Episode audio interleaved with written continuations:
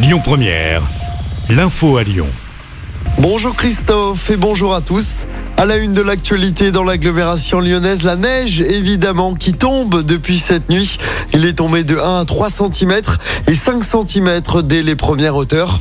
Lyon et le Rhône sont en vigilance orange, neige et verglas au moins jusqu'à la mi-journée. Même chose hein, pour l'Ain et la Loire. Soyez prudents dans vos déplacements ce matin. Attention, aucune ligne de bus ne circule actuellement sur le réseau TCL. Les conséquences de cette météo et des températures négatives de ces derniers jours, le plan grand froid a été déclenché dans le Rhône. Il permet d'ouvrir des places supplémentaires d'hébergement d'urgence. Au total, 67 places ont été débloquées. Les maraudes sont également renforcées depuis hier soir. L'heure est au bilan pour la fête des Lumières. Vous avez été plus de 2 millions à déambuler dans les rues de la ville de Lyon pour découvrir les 30 créations imaginées par les artistes. C'est 200 000 visiteurs de plus que l'an dernier.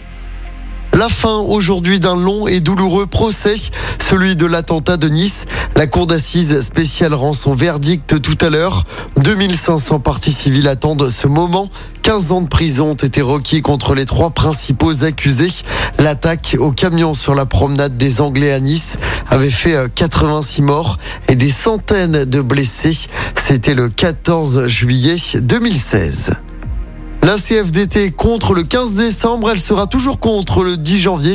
Déclaration de Laurent Berger, le leader de la CFDT après l'annonce d'Emmanuel Macron du report de la présentation de la réforme des retraites. Un report destiné à laisser plus de temps aux nouveaux dirigeants LR et Vert élus ce week-end. C'est en tout cas l'argument avancé par le chef de l'État. On termine avec euh, du sport en football à suivre la première demi-finale du mondial au Qatar. L'Argentine de Lionel Messi affronte la Croatie, coup d'envoi du match à 20h. Je rappelle hein, que l'équipe de France jouera sa demi-finale demain soir contre le Maroc, également à 20h. Emmanuel Macron fera le déplacement au Qatar pour assister à ce match.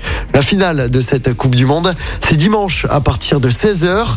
Et puis toujours en sport du basket à suivre avec un nouveau match de Coupe d'Europe pour l'Asvel. Les Villarbanais accueillent les Serbes du partisan Belgrade à l'Astrobal. Coup d'envoi du match à 20h.